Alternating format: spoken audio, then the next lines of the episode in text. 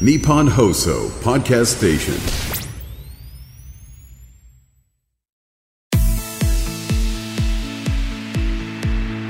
日本放送楽天証券プレゼンツ。人生流し作れよ資産。楽天証券プレゼンツ人生流し作れよ資産。シーズン2パーソナリティの半沢美穂です。そして楽天証券 IFA 事業部の平田理沙です。はい今回からはシーズン2ということで楽天証券 IFA 事業部の平田さんがパーソナリティに加わりました。平田さん改めてよろしくお願いします、はい、よろしくお願いいたします。どうですか？今回からパーソナリティ加わっていただきましたが、冒頭からここにいるってちょっっと緊張感もありそわそわしますね。寝られました？昨日は。じゃあそこはしっかり寝て。さすがです準備してまいりました。よかったです改めて今回シーズン2ということなので、はい、平田さんがあの普段どんなお仕事をしているか教えてもらえますか、はい、そうですねあの部署名にもある、まあ、IFA 事業部ということで普段は IFA の皆様と一緒に、まあ、アドバイスを受けながら資産運用する、まあ、アドバイザーを持つという選択肢を当たり前にしていただくということをお客様にですね伝えていきたいというところで IFA の皆様と二人三脚で仕事をさせていただいております。はいありがとうございます。今回はシーズン2最初の配信ということで初めにこれから番組でお届けする内容についてご紹介します、はい、まずは番組のメイン企画です。資産作りの相談役である IFA 事業者の方をお迎えしましてリスナーの皆さんの資産作りのお悩みにどんどん答える資産作りのお悩み相談コーナーがありますそしてシーズン1でも IFA 事業者の皆さんにいろいろなことを教えていただいたんですけれども平田さんシーズン2の最初ということで、はい、改めて IFA とはどんなものなのかご紹介いただけますか？はい。あの特定の金融機関から独立されてですね、まあ、公正中立な立場からということでお客様に資産運用のアドバイスを行っていただいている金融のプロフェッショナルのような存在の方々でございます、まあ、日本ではまだまだ認知度が低かったりというところもあるんですけれども実際 IFA の方々増えているような状況でございまして、はい、そういったところでもぜひ知っていただきたいということと、まあ、一人に IFA といえどもですねいろいろなあの方がいらっしゃいますので、ね、まあ、このはいこの番組を通してですね多くの IFA の皆様の魅力を伝えていっていただければと思います。はいの IFA 事業者さんに相談してみたいことがあるという方はですねぜひ番組のウェブサイトからメールをお待ちしています。そして新企画始まります。シーズン2では3週に1度実際に資産作りに取り組むゲストタレントさんをお迎えしまして資産作りのリアルを伺う新企画がスタートします。楽しみですよね。はい、はい、実はですねすでにシーズン2のシャープさんで最初のゲストをお迎えすることが決まっております。はい。はい。ちょっと発表しちゃっていいですかね。よろしくお願いします、ね、はい、はいえ元乃木坂46のメンバーでタレントの中田香奈さんに来ていただきます。そうなんですね。ちょっとねびっくりしました、はい、もう本当に最初からもうありがたいなと思いながら、ね、ちょっと緊張しますね。ねそうですよね。どんなお話が聞けるのか楽しみですよね、はい。この他にもですね今後いろいろなゲストの方をお迎えしていく予定ですので、はい、ぜひ楽しみにしていただけたらと思いますさらにシーズン2ではリスナーの皆さんにも参加していただきながら番組を盛り上げていきたいと思っております。そこで番組ではあなたの考えたお金川柳を大募集します。毎回エンディングで気になった川柳をご紹介していくんですけれども番組で紹介された方全員にはい楽天ギフトカード3000円分をプレゼントします これはね嬉しいですよね。全員にねプレゼントさせていただきますので応募いただけたらと思うんですがお金にまつわる川柳なら何でも OK です。例えばとは言っても老後2000万不安だな。まあ、老後のね問題ありますけれどもこういった川柳とかもしくはキャッシュレスで小銭じゃらじゃら夏メロにいやこれね私台本見た時にうわすごいいい句だななんて思ったんですがね。ね本当にこんな句ね私も読めるようになりたいんですが3つ目、えー怖いよなんでいつの間にリボ払いなどもう本当にあのお金にまつわることだったら何でも大丈夫なのでぜひねお気軽に送っていただきたいですね。ですね、まあ、はいぜひあの運用に対しての思いだけじゃなくてお金全体というので経験談などを交えて、そうですね、はい、ぜひぜひ応募いただけたら嬉しいなと思います、思います。2月の配信ではですね例として私と平田さん2人が考えた川柳もはい。ご紹介しますので、皆さんどうぞお楽しみに。楽しみにそんな盛りだくさんの楽天証券プレゼンツ人生流し作れよ資産シーズン2一緒に楽しく資産作りを学んでいければと思っております。引き続きどうぞよろしくお願いします。楽天証券プレゼンツ人生流し作れよ資産。この番組は楽天証券がお送りします。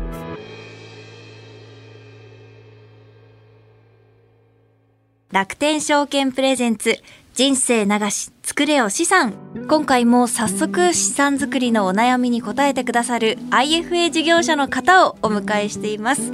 お迎えするのはブルクアセット代表石野裕二さんです。よろしくお願いいたします。よろしくお願いします。まずは石野さんの普段の活動について教えてくださいはい、弊社ではですね、全国のですね、投資家の皆様に NISA であったりとか資産運用のアドバイスをさせていただいているだけでなく、キャッシュフロー表を作成してライフプランなどを作成したり、相続などの相談にも乗らせていただくこともありますし、え企業さん向けにですね、確定拠出年金の導入など、お金に関することであれば、何でもお受けさせていただいていると、そういうような形で活動させていただいております。はい、ありがとうございます。そんなあの石野さんにご相談させていただく資産作りのお悩みがこちらです。はい。今回はまあ日本放送が運営するサービス生活の窓口に寄せられたお悩みから紹介をさせていただきます。はい、すでに保有している株を新ニーサに移すことはできるでしょうか？はい、お悩みお送りいただきましてありがとうございます。ます。今年1月にですね新しいニーサが始まりまして口座移管にまつわるお悩みが他にもいくつか見られるんですけれどもあの石野さんは普段お客様から相談を受ける中でやっぱりこう新しいニーサにまつわるお悩み増えていると感じることはありますか、非常にやっぱ多いですね。あ。そうなんですね。ははいい、特にやっぱり昨年の後半ぐらいから非常に多くそういった相談を受けるようになりました。はい、平田さんはこのあたりはどうですか？そうですね。楽天証券としてもあのニーサの注目度の高さに関しても日々実感しておりまして、ですね。はい、まあ、昨年末口座数1000万口座達成ということであのプレスリリースも出させていただいたんですけれども、はここも、まあ、NISA を機にデビューされる方々が、まあ、多くいらっしゃるといったところがおかげで口座数も増えているというような状況でございます。そうなんですね。あの石野さんあのどんな方からのどのようなお悩みが多いんでしょうか？そうですね今まではですねあの若い方からの相談っていうのがあまりこうなかったのがここ最近やはり増えてきました。でそうなんですね。はい。はい、でさらにですねこの NISA に関してはですね新 NISA が始まるということですでに NISA でもうご投資されている方はいであったりとか、まあえー、NISA をまだ使ったことはないけれども資産運用をもうしているよという方からの相談も多く受けておりましていろいろな。方からいろいろな悩みを受けるようになりました。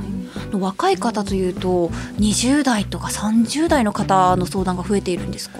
そうですね。昔はそういう年齢層のはい。方というのはあんまり相談なかったんですけれども、本当にここ数年増えてまいりましてやはりあの私の身の回りでもやっぱり NISA を始めたいもしくは始めたよというような、えーお話というのはよくう伺っておりますのでいろいろとこう NISA に関してはやはり興味を持っている方っていうのは多いのかなと思います。やっぱり注目が集まっているんですね。そしてですね今回届いたお悩み新しい NISA への移管についてなんですけれどもまずあの去年までと同様の証券口座で同様の銘柄に同額積み立てる場合には特に手続きは必要ないっていうのが基本なんですよね。そうですねあの一般的にはあの必要ないかなと思います。ただあの逆に手続きが必要になる場合っていうのはどんな場合なんでしょうか？はい、あの昨年までの、まあ、NISA の制度ですと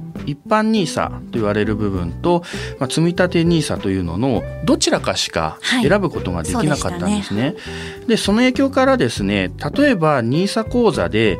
株式を購入しながら投資信託の積み立て投資も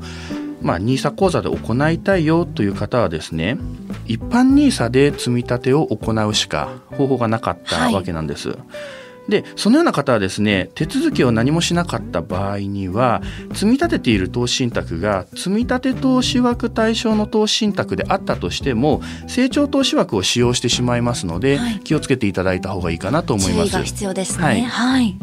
それぞれはあの手続きとなるとどういったことをしていかなければいけないんでしょうか？はい、えー積み立ての設定をですね変更していただけば、まあえー終了するかなとは思うんですけれどもただしあの積み立て投資枠に対応していない投資信託も多いので、はいその場合は成長投資枠を活用するしか方法がありませんただ余談ですが積み立て投資枠で買えない投資信託もはい。同じ商品なんですけども積み立て投資枠で積み立て用に新たに作ったという場合もありますあ、そうなんですね。はいはい。その場合は信託報酬が抑えられているということも多いのでそちらで積み立てを設定された方が良いのかなと思いますなるほど。そうすると例えばあの平田さんサイトを見たときに同じ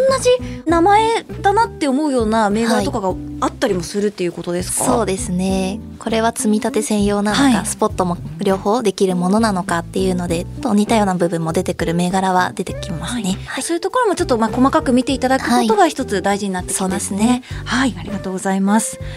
あの NISA 口座以外でですね、あの保有していた投資信託とか株式を新しい NISA 口座に移せるかという質問かとは思うんですけれども、このあたりはいかがでしょうか？そうですねあのそのままではあの移すことがですねできないわけなんですけども、まあ、923のですね非課税期間が過ぎた金融商品を継続して保有したいよというお声もやはり多いですただその場合はですね特定口座いわゆる課税口座ですね、まあ、特定口座や一般口座に移していただくか一度売却をして新 NISA で買い直していただくという必要があります。なるほど。非課税枠が今回増えましたけれども、同じような疑問とか持つ方も多そうですよね。去年までの NISA と今回の新しい NISA っていうのは別枠という認識でいいんですよね。そうですね。もう全く別の制度という考え方でいいかと思います、えーそのまま移すことができないので、まあ、そこは気をつけていただければなと思います。はい、あの例えばなんですがこれまで NISA 口座以外で運用していた商品があった場合は一度売却してでも新たに NISA の口座で買い直した方がお得になるという場合もあるんでしょうか？まあ、人それぞれというところもあるんですけれども、枠が余っているか余ってないかとかそういったところでもし枠が余っていてですね他に NISA の枠を使う必要がないよという場合にはですねそのようにしていただいてもいいのかなというふうに思います。そうするとお得な場合もあるんですね。そうですね、はい。まあ今までは課税されていたものがこれからは非課税になるというような考え方もできますので、まあそういう意味ではお得になるということになるのかなと思います。なるほど。あのー初心者の方とかあんまりこう投資に詳しくないっていう方もこの番組は聞いてる場合もあるんですけれどもあのそういったこうお得かどうかっていう時に判断するのがこう難しいなとも思うんですがこのあたりはいかがですか？私の考えなんですけれども、やはり NISA というのはですね長期間でやっていただきたいと思っておりますので長期間で投資をするものなのかどうなのかというところであったりですね、まあ、NISA の恩恵を享受することがこうちゃんと期待できるものなのかとか、そういったところが判断材料になるのかなと思ってます。なるほど。はい。例えばもう近々売却しようとしている株式や投資信託であれば無理に NISA 口座にこう変える必要っていうのはあんまりないのかなというふうに思います。はい。ええで逆にですね例えば長期間これからも長期間配当金を受け取りたいよという考えであればもう今特定口座とかに入っている株式を一旦売却して新 NISA に移してしまっても良いかもしれないです。ただ一度売却して買い戻すという場合には保有している株式や投資信託が利益であった。という時にはですね税金がかかってしまう、うん。そういうことも考えられます。はいそうですよね、はい、新たにあの資金を足さないとですね税金を取られてしまっているので同じ数量をこう購入できないというそういう可能性がありますので、はい。そこは気をつけていただいた方がいいのかなと思います。ちなみに今おっしゃっていたようなことを判断が難しいなっていう方は IFA の方に相談しに行くっていうのも方法としては有そうですね、はい、何でも気軽に聞いていただければいいかなと思います。ありがとうございます。あの他にですね、ニーサ講座の移管について、もしあの見逃しがちなポイントなどがあれば教えてください。はい、えー特定口座からですね、まあ、NISA 口座にですね、まあ、変更する変える買い替えるという場合にはですね気をつけていただきたいことがありまして、はい株式の場合ですと配当金になりますこの配当金なんですけれども配当金の受け取り方法というのがありますはい。NISA 口座の場合ですと株式から出てくるですねこの配当金なども非課税という形になりますが受け取り方をですね間違えてしまうと非課税にならなくなります。はい。はいえー通常株式のですね配当金を受け取る場合には銀行に直接こう振り込みしていただいたりとかその郵便局などで交換をしていただいたりと、えーそういったですね方法がいくつかあるわけなんですけれども、NISA 口座で非課税にする場合にはですね株式数比例配分方式という証券会社で配当金を受け取る方法を選択するというのが必須になります。はい。この辺もですねいくつか細かい注意点があるのでもしわからないよという場合にはですね、まあ、証券会社など、おまあ、もしくはえー IFA などにこう聞いていただければですね、まあ、問題なく解決できるかなというふうに思います。この今あったこの比例配分方式にを選択するっていうのはタイミングとしては受け取りたいっていうタイミングで設定するということですか？はい。はい、株式の配当金については、まあ、配当金を受け取れる権利日があります。で、その時にですね、えー株式数比例配分方式に変わっていないと非課税にならなはいい可能性があるわけです。なので、えー、とできればですね、NISA 口座をお作る時にはですね、一度その設定になっているのかをチェックしていただくのがいいかなと思います。なるほど。今自分がどういう設定になってるかっていうのを今一度確認することが必要ですね。そうですね。はい、ありがとうございます。平田さん、あの楽天証券さんの立場で、こう何か補足情報とかあれば教えていただけますか？そうですね。今あの NISA 講座のところでの注意点もろもろお伝えをあのいただいてはいるんですけれども加えてしていただきたいのが、はい。まあ、NISA 講座どこかの金融機関一つのみっていうの解説になりますので、まあ、どの金融機関で解説いただくのかっていったところもぜひあのチェックしていただければと思います、まあ、もしよければなんですけれども楽天証券の NISA というところではい。ありましたら、まあ、投資信託の積み立て時であったり、まあ、残高が溜まった時などもですねダブルでポイントが貯まるようになっております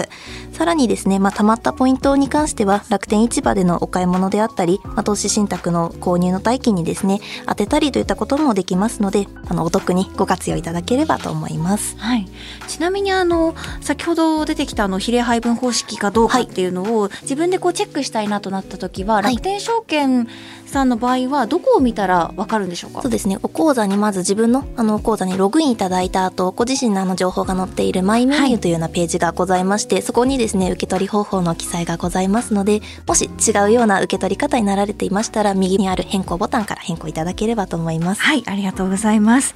さて、そろそろお時間になるんですけれども、石郎さん、最後にお知らせなどありますか？はい。えーっとですね、セミナーの開催があります。えっと、こちらについてはなんですけれども、はい NISA 講座に関してもそうですし、やはり NISA というとですね、株式がですね、非常に注目を浴びているというところなんですけれども、その株式の初心者向けのですね、投資セミナーというのを開催させていただきます。えこちら2月25日の13時30分からですね、日本放送さん主催のですね、セミナーになるんですけれども、こちらの方開催させていただきますので、もしよろしければご参加いただければなと思っております。はい。このセミナーに参加したいという方は、ホームページから問い合わせたらいいんでしょうかそうですね。あの日本放送さんのホームページ、もしくはですね、あの弊社の方のホームページからも参加の申し込みは可能でございます。あのその場合は日本放送さんのサイトの方に飛ぶような形にはなりますので、そちらの方からお申し込みいただければなと思います。はい、ありがとうございます。ということで、今回のゲストは、ブルクアセット代表、石野裕二さんでした。ありがとうございました。ありがとうございました。日本放送楽天証券プレゼンツ人生流し作れよ資産。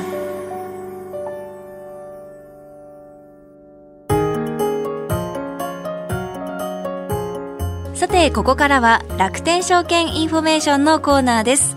このコーナーでは毎回楽天証券からの耳寄り情報をお届けしています。平田さん今日の話題は何でしょうか？はい今日はですね今回から番組に出演してくださっているブルクアセットさんについて私たちの目線からご紹介したいと思います。はいお願いします。あのブルクアセットさんとは普段から一緒にお仕事されていらっしゃるんですか？そうですね。弊社と石野社長はの8年前からのお付き合いでございまして石野社長はの東海東京証券に2008年に新卒として入社されて、はい。2016年からですね IFA として弊社を通して活動をいただいております。で加えて2018年にはですね浜松で約30名の社員の皆様を率いて IFA 事業者ブルクアセットの代表として独立されまして今現時点ではあのお客様開拓であったりセミナー開催のご支援などでお付き合いをさせていただいております。浜松にですね本社を構えていらっしゃいまして加えて埼玉の大宮であったり、はい。名古屋福岡と、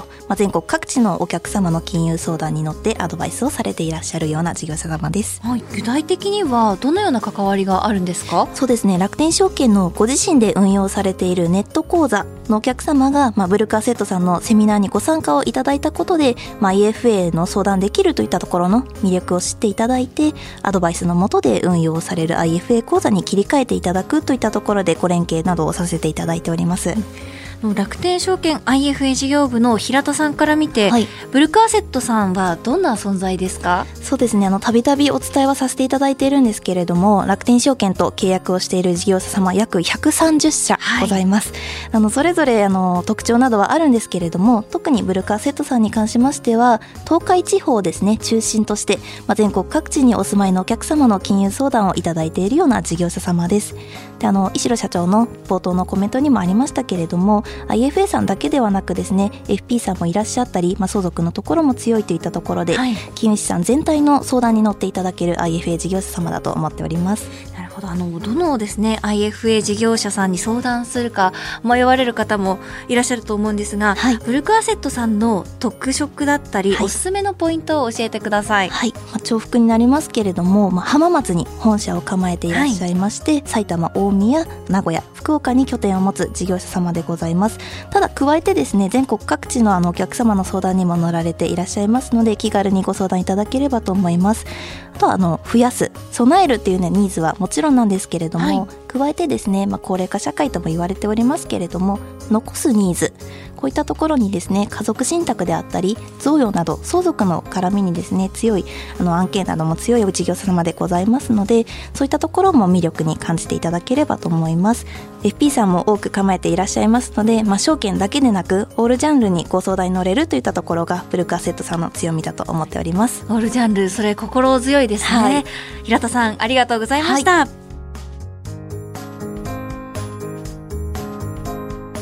楽天証券プレゼンツ人生流し作れよ資産。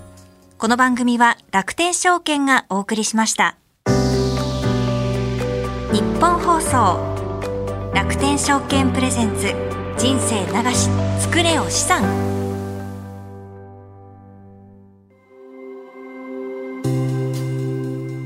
皆様には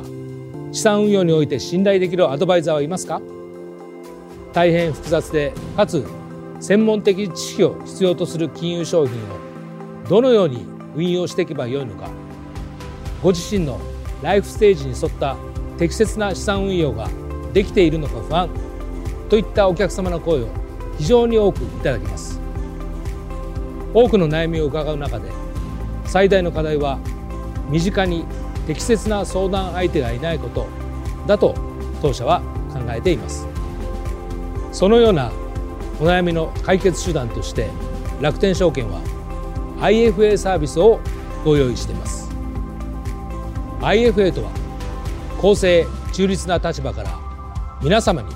資産運用のアドバイスを行うプロフェッショナルです。ネット証券である楽天証券と提携するアドバイザーが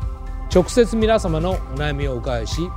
家計の見直しから資産承継までお客様のニーズや将来計画に沿ったさまざまなアドバイスを行います。アドバイザーは特定の金融機関から独立した立場で真摯にお客様と向き合い大切な資産を一緒に増やしていくことを常に考えています。さらに全国各地域に根ざしたアドバイザーはお客様やそのご家族と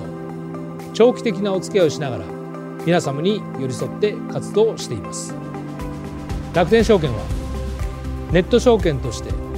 多くの金融商品やサービスを取り揃え便利に低コストで金融商品を運用いただけるプラットフォームを提供しています。今後はさらに皆様のニーズや課題に踏み込み最適な解決策を提供していくことは大切だと考えています。その中でも IFA サービスは皆様の資産づくりをお手伝いするために重要なサービスです。これからも楽天証券はこの IFA サービスを通じてお客様と共に資産づくりに取り組んでまいります。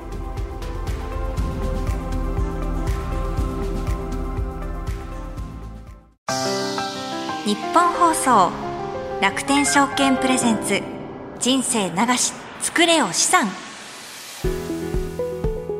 さてエンディングのお時間になりました。はい。平田さんシーズン2の最初の配信どうでした？はいあのシーズン2ということで少しはい。緊張感もありやらせていただきましたけれども、あの内容のところでいくと NISA の高まり関心の強いところっていうのは非常に感じているもののやっぱりそれに伴ってい。ろいろとわからない点であったり気をつけなきゃいけない点も多くあるとは思うので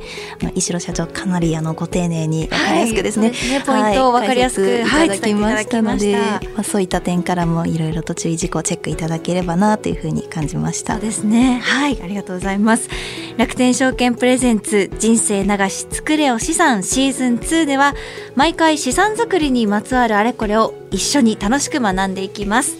最新エピソードは毎週金曜日午後5時更新です。資産作りのお悩みや質問お金川柳は ifa.1242.com ifa.1242.com こちらからお待ちしております。